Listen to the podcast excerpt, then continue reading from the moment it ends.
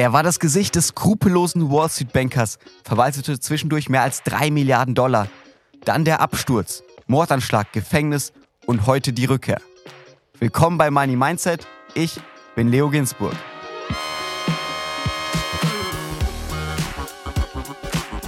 Die Inhalte dieses Podcasts beinhalten keine Kaufempfehlung der Redaktion. Aktien, Kryptowährungen und Investments sind grundsätzlich mit Risiko verbunden. Heute ist zu Gast einer der bekanntesten, aber auch einer der umstrittensten Fondsmanager Deutschlands, Florian Homm.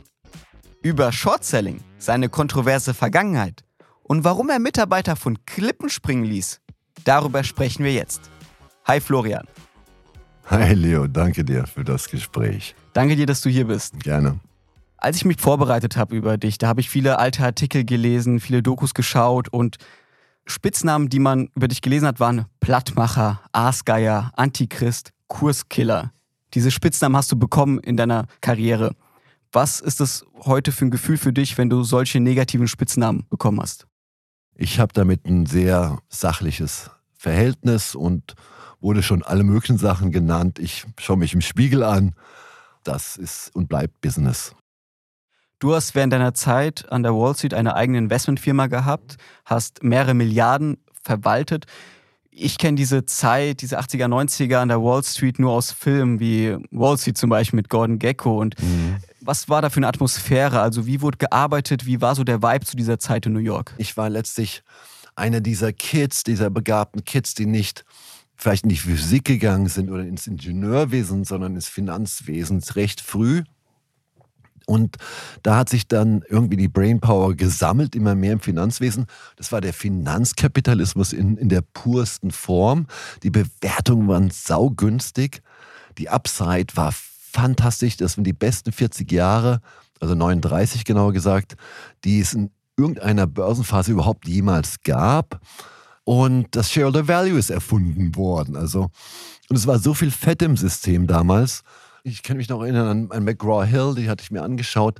Da war eine ganze Etage für den Vorstandschef plus Privatküche plus Fahrer plus und so weiter. Ich gesagt, liebe Leute, bringt das jemand, wenn hier 100.000 im Monat vergeigt werden für dieses Stockwerk, also gigantisches Stockwerk? Das ist doch keine Rendite. Das ist doch kompletter Unfug. Und ich habe sehr schnell verstanden, dass Kurse schneller fallen als steigen. ist das auch dein Rat sozusagen an Privatanleger, auch mal nicht nur immer Aktien zu kaufen mit der Hoffnung, dass sie steigen, sondern auch einfach mal also zu shorten? Ich freue mich, dass du mir diese Fragen stellst. Ich habe sehr lange gebraucht, mehrere Dekaden, um wirklich zu verstehen, das Einzige, was zählt beim Investieren, ist immer dasselbe. Ich muss mir meine Chancen ausrechnen, Mathe 1, und die muss sich in Relation setzen zu einer Wahrscheinlichkeit. Genau dasselbe mache ich mit den Risiken weil daraus ergibt sich das Chancen-Risikoverhältnis. Die letzte Stufe ist, wenn ich das Marktumfeld verstehe, Gegenwind oder Rückenwind. Auf der Basis kann ich ein Portfolio zusammenstellen. Und das kann so sein, dass es einen Short-Anteil hat oder auch keinen hat. Können wir, bevor wir weiter über Short-Selling sprechen, kurz auch erklären, was das überhaupt ist? Also so ganz simpel, wenn du wirklich einem, der gar keine Ahnung hat von Börseaktien, erklären musst in wenigen Sätzen, was macht ein Shortseller? Ich versuche es wirklich einfach zu machen. Du kaufst dir ein Auto und aus irgendwelchen Gründen glaubst du, dass der Wert steigt. Das haben wir jetzt ja erlebt, ja, durch die Knappheit. Da sind also Gebrauchtwagen deutlich im Wert gestiegen. Wenn das aber ein anderes Umfeld ist, zum Beispiel, das kannst du machen. Ich leihe mir jetzt dieses Auto und verpflichte mich, das in einem Jahr wieder abzugeben. Aber das ist vollkommen legal. Ich leihe mir das mit vollen Eigentumsrechten. Ich verkaufe es. Dafür kriege ich jetzt, sage ich mal, 20.000 Euro. Es wird noch lustiger. Mit diesen 20.000 Euro, die ich bekomme für den Verkauf, kann ich investieren oder spekulieren. Ich muss nur den Wagen zurückbringen nach einem Jahr kann auch drei Jahre sein, drei Monate. Und dafür zahle ich eine sogenannte Leihgebühr. Die ist manchmal so niedrig, dass, du, dass dir die Augen schlackern. Manchmal nur ein Viertel Prozent oder ein halbes Prozent. Hallo? Und ich habe einen ganzen Fahrpool. Sag mal, ich habe jetzt den Mercedes, der hat einen guten Wert, den habe ich long, den habe ich gekauft. Aber der Alfa Romeo nach einem Jahr, der verliert doch so viel Geld. Den verkaufe ich gleich weiter. Neu. Weil wenn der jemand den Schlüssel dreht, ich schon, hat er schon 30 Prozent verloren. Den verkaufe ich. Und nach einem Jahr kaufe ich den zurück mit 30 Prozent Verlust und der Mercedes ist ja nur 10 Prozent gefallen. Und aus der Marge zwischen Schrott und Qualität, davon lebe ich seit hm, 45 Jahren hervorragend. Das war recht einfach erklärt mit vielen Autobegriffen. Ich versuche es noch leichter in zwei Sätzen. Also im Endeffekt, man muss sich das vorstellen, man leiht sich eine Aktie für 500 Euro. Genau. Und dann denkt man, okay, aber die Aktie wird fallen. Richtig. Verkauft sie dann für 500 Euro. Dann Genau. sinkt der Kurs. Genau. Und dann kauft man sie für 400 Euro, weil der Kurs ja gefallen Gut. ist. Und dann gibt sie zurück. Und die Differenz hat die 100 Euro und die hat man sozusagen gewonnen. Genau. Das und wenn das von 500 auf 600 steigt, hast du so 100 verloren. Du solltest dann schon wissen, was du machst. Deswegen ist es auch sehr, sehr riskant, auf jeden Fall. Ja, es ist, Oder? es ist äh, riskant, wenn man nicht mit Risikomanagement arbeitet. Okay, sagen wir mal, wir haben jetzt Hörerinnen und Hörer, die sagen, Florian Homm hat mich ein bisschen überzeugt. Ich sehe die Risiken, ich sehe die Gefahren. So ganz simpel gesprochen, wie muss man vorgehen, wenn man shorten will? Auf welche Kriterien sollte man vielleicht bei Firmen achten? Was sind so die ersten Steps? Ganz simpel. Ganz einfach. Wir schauen uns zwei Großbanken an. Die eine ist JP Morgan, die andere ist Deutsche Bank. Die eine ist dividendenfähig, Eigenkapitalrendite. Die haben ein sehr zukunftsträchtiges IT-System. Auf der anderen Bank, da ist die Bilanz sehr schwach, das Eigenkapital ist sehr schwach und sind meines Erachtens nicht dividendenfähig und müssen noch wahnsinnig viel investieren, um ihre IT auf Vordermann zu bringen, die sie meines Erachtens immer noch nicht auf gänzlich auf Vordermann gebracht haben. Und daraus hin entstand eine Kursbewegung. JP Morgan Aktienkurs hat sich grob verzweieinhalbfacht. Und die Deutsche Bank, das kann man sich gerne in der Vergangenheit anschauen, ist von 40 auf im Tief auf 6, 7 gefallen. Und schauen wir mal, was da passiert ist. Auf der einen Transaktion hast du 80 Prozent verdient. Auf der anderen Transaktion grob, sagen wir mal, konservativ 150, 230 Prozent über vier Jahre. Und jetzt kommt der springende Punkt. In dieser Zeit sind die Börsen auch mal schön abgeschmiert. Und da warst du abgesichert. Die Deutsche Bank ist gefallen. JP Morgan konnte sich der besser auch nicht entziehen. Lustigerweise ist die Deutsche Bank da mehr gefallen als JP Morgan. Und damit konnte ich gut leben. Ja. Wenn ich jetzt JP Morgan nur long gewesen wäre, hätte ich auch zwischenzeitlich mal in verschiedenen Börsenkorrekturen mal so 20, 30 Prozent einfach verloren. Dazu bin ich nicht so bereit. Also mit dem Kapital muss man vorsichtig umgehen, nicht, nicht riskant. Es ist ein bisschen so wie mit deiner Seele, ja. Also im Wirtschaftlichen würdest du auch nicht dir wehtun, ja, indem du dich zuballerst mit Heroin oder würdest nicht alles auf eine Karte setzen und von der Klippe springen, hoffen, dass du morgens, dass du 40 Meter tiefer gut ankommst, ja, aus dem Thrill. Das ist wild, das ist suizidär, das ist unverantwortlich. Apropos Klippe, Ja. wenn wir schon bei der Klippe sind, ich habe in der Dokumentation gesehen, dass du auch gerne von Klippen gesprungen bist, immer auch 50 Meter tief und deine neuen Mitarbeiter immer so getestet hast. Also 15 Meter ist übertrieben. Ich glaube, das meiste war 23 Meter.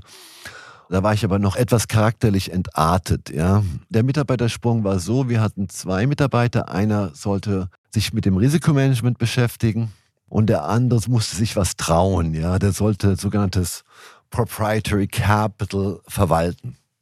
Es war mir super wichtig, weil ich wollte auf keinen Fall, dass der Risikomanager ein Risiko eingeht. Ja. Der ist dann nicht gesprungen. Ich gesagt, oh Gott sei Dank. Und der andere Mann, ganz ohne Risiko geht's auch nicht. Der ist dann runtergesprungen, da war aber dann leider die Badehose im falschen Platz und dann ist der ein bisschen wie John Wayne gelaufen, ein paar Tage. Und das war ein Test. Ja. Also charakterlich war ich ziemlich armselig. Um was zu fühlen, musste es schon fast crazy sein. Entweder riesige Wellen reiten, von Klippen springen, geistesgestörte Kletterpartien und so Sachen. Also Würdest du sagen, dass du früher kalt warst? Klar. Ich war komplett ausnahmelos. Die Menschen, die in dieser Branche über Jahrzehnte erstklassige Performance machen, sind im Logos. Das bedeutet nichts anderes, dass sie bei Verlusten oder Gewinnen keine Gefühle haben und niemals in die Gier, Geiz oder Angstzone kommen. Also absolute Objektivität. Kleines Problem, Wenn du das natürlich auch persönlich bist. Kann ich mir vorstellen. Also bei Freunden ja. und Partnern wird das ein bisschen schwierig dann. Ich kann mich noch erinnern, ich war so verdreht. Ich war beim Verlobungsfest eingeladen. Da habe ich schon voll gefragt, wer ist denn da? Weil ich möchte ja nicht hier rumplempern und zweimal irgendwie Hallo sagen. Interessiert mich sowieso nicht. Und by the way, dass mir gesagt, das sind hier ein paar Chefmarker mit Informationen. Was ist mit dir los? Ich komme doch nicht hier nur wegen deiner Verlobung. Also ich war so ein Arschloch. Heute nicht mehr. Also viel, viel weniger. Aber manchmal, das sagt mir meine Frau dann auch, sagt sie, Homma, steck das Arschloch bitte weg. Das ist ein Vergangenheitsmodell. Das ist ausgelaufen. Ja. Vor allem mit mir. Kommen wir von Thema Arschloch, Klippenspringen wieder zurück zum Shortselling, wo wir kurz einen Abstecher gemacht haben. Wenn ich das also richtig verstehe, wenn man vorgehen soll, also damals mit dem Beispiel von den beiden Banken, JP Morgan, genau. Deutsche Bank, dass du dir eine Branche vielleicht aussuchst und dann Unternehmen vergleichst. Genau, das ist, du kannst es auch in anderen Anlageklassen machen. Zum Beispiel hatten wir gesagt, die türkische Lira wird grottenschlecht performen, auch der Yen gegen den Dollar. Das hat sich jetzt bewahrheitet aus ganz anderen Gründen. In, Im Yen bleiben die Zinsen bei Null. Die werden die einfach nicht anhöhen über 0,25 Prozent. Amerikaner gehen Richtung dreieinhalb im kurzfristigen Geld. Türkei hat teilweise über seinen Verhältnissen gelebt, also Ausgaben viel mehr als Einnahmen und eine relativ hohe Fremdverschuldung, wenig fiskalische Disziplin und hat dann 70 Prozent verloren. Das kannst du auch bei Nahrungsmitteln machen, bei Rohstoffen machen, bei Zinsen machen, egal was. Ja. Die Philosophie bleibt immer noch die gleiche. Es darf aber etwas Recherche, ja. also nicht aus einer guten Laune, weil oft ist auch schon das Desaster abgebildet. Wenn jeder deiner Zuhörer ein relativ klares Bild hat, was er kaufen will. Also ich möchte tolle Rendite haben, also Gewinnmarge, vielleicht eine Dividendenrendite, tolle Wachstumsperspektiven, eine saubere Bilanz, ein ethisches, gutes Management. Weißt du was? Wo ist das Gegenteil davon? Gibt es Kennzahlen, die besonders wichtig sind beim Short-Selling? Pass auf, ich mache das konkret in, die, in, die, ja. in, das aktuelle Marktumfeld. Aber keine Anlageberatung, nein, dass nein, wir nein, noch Ärger kriegen. Auf keinen Fall. Ich, ich, keine Empfehlung, Beispiele. Wir wissen ja jetzt, dass die Zinsen steigen und dass nicht alle Firmen an ihre Kunden weitergeben können. Dadurch schrumpft die Gewinnmarge. Gleichzeitig müssen sie sich relativ regelmäßig refinanzieren. Dann werden die Zinskosten wahrscheinlich steigen. Die Gewinnmarge schrumpft, der Gewinn schrumpft und dann kommt noch was dazu. Und die Investoren wollen das nicht haben, fallende Gewinne, geringere Gewinnmargen. Jetzt kommen wir vielleicht sogar in eine Rezession. Und dann schaue ich mir die ganzen, die ganzen Kurstitel, alle Branchen an. Wir haben auch KI-Modelle dafür und sage, welche Werte werden in welchem Umfeld noch performant sein. Und kleiner Hinweis, in einer Stagflation schaffen es nicht mal 15 Prozent der Aktienwerte, einen über lange Zeit einen realen Gewinn abzuwerfen. Dann schaue ich mir doch lieber die 85 Prozent an, die fallen, und da muss ich mich richtig bemühen, die 15 Prozent zu finden, die so eine schwere Wirtschaftsphase überleben. Was soll daran unethisch sein? Auf fallende Kurse zu setzen, generell meinst du? Es ist ein regulierender Mechanismus. Es ist wie die Polizei, die Drogenhandel oder Waffenhandel unterbietet in irgendeinem Viertel oder eine Subkultur in einem Viertel, die seine eigenständigen Regeln aufsetzt. Ja. Wenn wir zum Thema Betrug kommen, du bist als Shortseller bekannt geworden. Du wurdest in diesem Bereich aber auch verurteilt. Stichwort Sixt, Stichwort WCM. Was ist da genau passiert? Also, mir wurde ja viel vorgeworfen schon in meinem Leben. Unter anderem Geldwäsche, Betrug und Veruntreuung. Diese Verfahren wurden eingestellt oder es kam zu einem Freispruch. Wenn du jetzt WCM erwähnst, da war gar nichts. MLP war gar nichts, Bremer Vulkan war gar nichts. Aber WCM wurdest du ja von der Staatsanwaltschaft, musstest du 50.000 Euro zahlen. Das ist ja nicht. Zivil. Aber die zahlt man ja nicht, wenn gar nichts war, oder? Es gibt jetzt sich dort auch die Wahl, willst du es zu Ende prozessieren und die nächsten zwei Jahre mit einem Unternehmen, was an vier Kontinenten tätig ist und Unsummen verwaltet, willst du dich damit auseinandersetzen oder willst du dem Tierschutz und Jugendverein jeweils 20.000 Euro spenden, wie ich es gemacht habe bei Sixt? Ich war ja früher auch so konfrontativ. Was mir bei WCM nahegelegt wurde, ist, dass in einen der Firmen, in denen ich tätig war, Research veröffentlicht hatte, aber es war nicht verdeckt.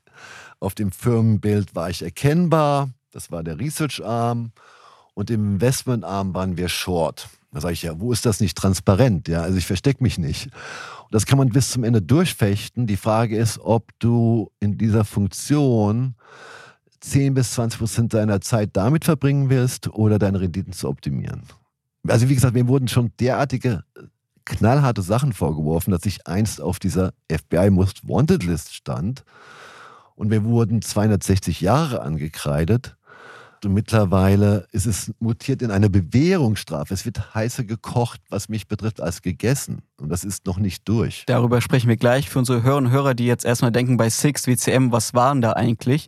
Dir wurde vorgeworfen, dass du parallel auf die Firma die Firma geschortet hast, also gesetzt mhm. hast, dass mhm. die Kurse fallen, aber gleichzeitig hast du auch Berichte rausgebracht, die aufgezeigt haben, dass die Aktie bald fällt. Also du hast sozusagen genau. Marktmanipulation wurde dir vorgeworfen, dass du parallel auf fallende Kurse setzt und verschleiert sozusagen Studien rausbringst, die genau das Also belegen. zu diesem Zeitpunkt war die Gesetzeslage in dem unterentwickelten deutschen Kapitalmarkt noch nicht gänzlich definiert. Deswegen auch dieser, Amerikaner hätten gesagt, ein Fingerslap unsere Argumentationslinie, es war absolut erkennbar, es wurde nichts versteckt.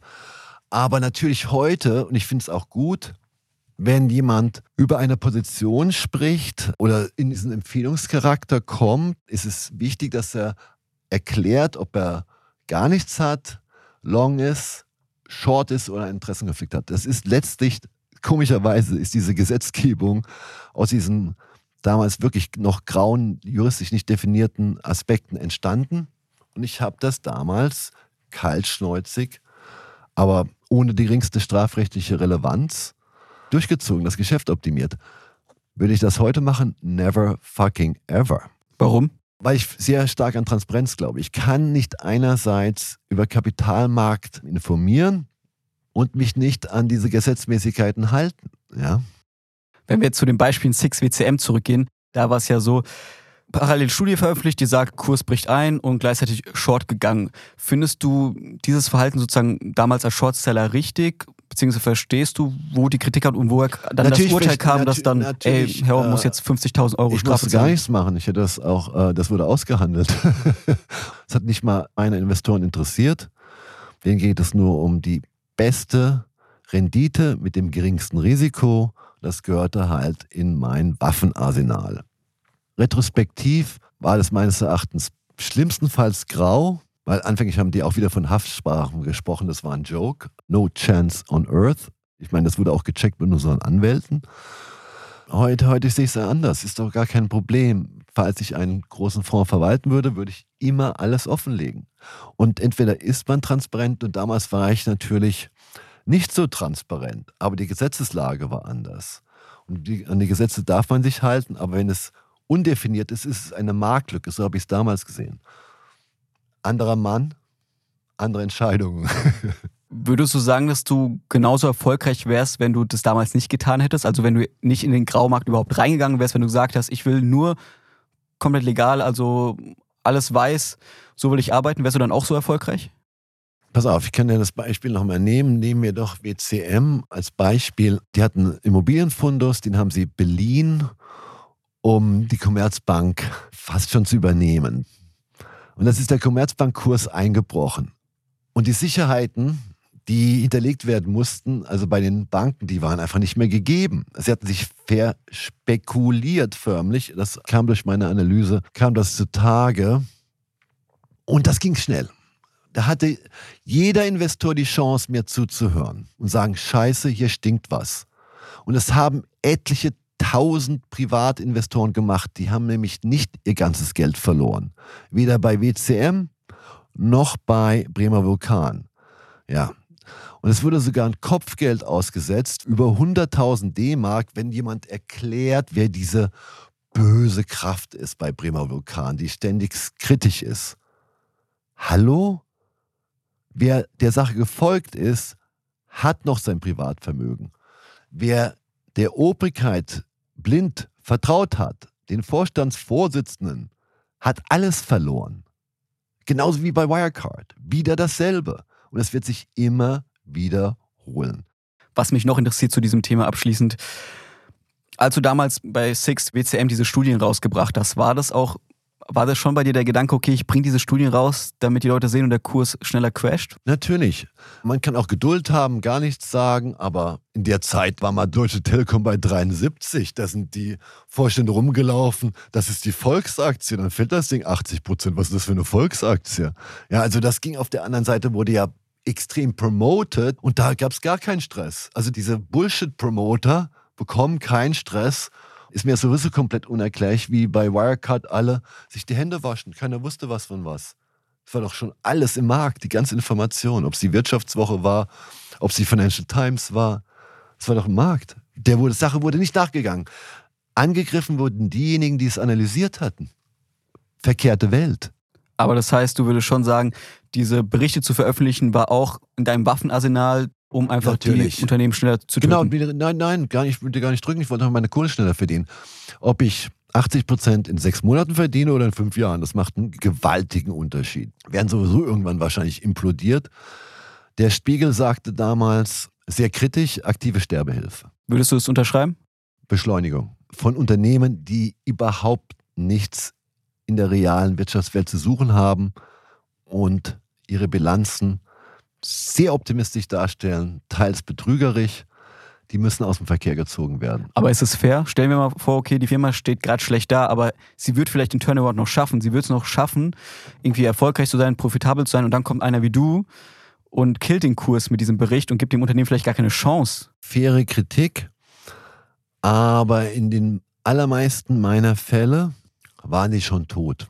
Aber Six lebt ja noch. Ja, sehr interessanter Fall. Ich kann da nur sehr begrenzt dazu mich äußern. Da habe ich mal einen Vertrag gemacht. Das werde ich auch nur Was für ein Vertrag? vag, ja, Stillschweigeverhalten. Wir hatten sehr, sehr, sehr, sehr, sehr, sehr, sehr viel recherchiert und das und sie hatten auch ein bisschen recherchiert. Man hat sich dann irgendwann geeinigt, dass man sich nicht die Fresse einschlägt. Aber Sixt ist natürlich ein Familienunternehmen. Die haben gekämpft. Daher kam der Begriff der Antichrist der Finanzwelt. Also das war, ging ja wirklich hart um in dieser Zeit. Da sage ich, Respekt, ihr habt es geschafft, gut. Also 0-1. Ein Punkt für Six, null Punkte für Florian Ich Hommel. würde sagen, Pari und viel Zeit verschwendet. Damals, ja. Ja, leichter Gewinn, aber irrsinnig viel Zeit, sehr aufreibend. Die haben um ihr, um ihr Überleben gekämpft. Freut mich, dass die Frau Six viel spendet und dass sie es durchgezogen haben. Würdest du dir Respekt. heute ein Auto noch leihen bei Six oder da? Klar, entspannt. Man darf nicht da in die- diese emotionale Kindheit gehen, ja. Es gibt, ich hatte auch nicht nur Erfolg, ja.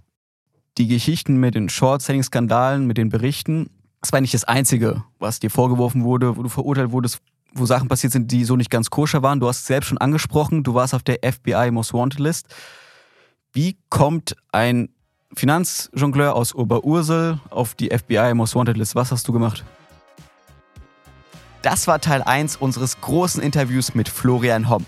Wenn ihr wissen wollt, wie er auf die FBI Most Wanted List kam, wie er einen Mordanschlag überlebte und wie er heute lebt und investiert und warum er gar kein Fan vom MCI World ist, dann müsst ihr die Folge nächste Woche hören. Ich bin Leo Ginsburg, bis zum nächsten Mal.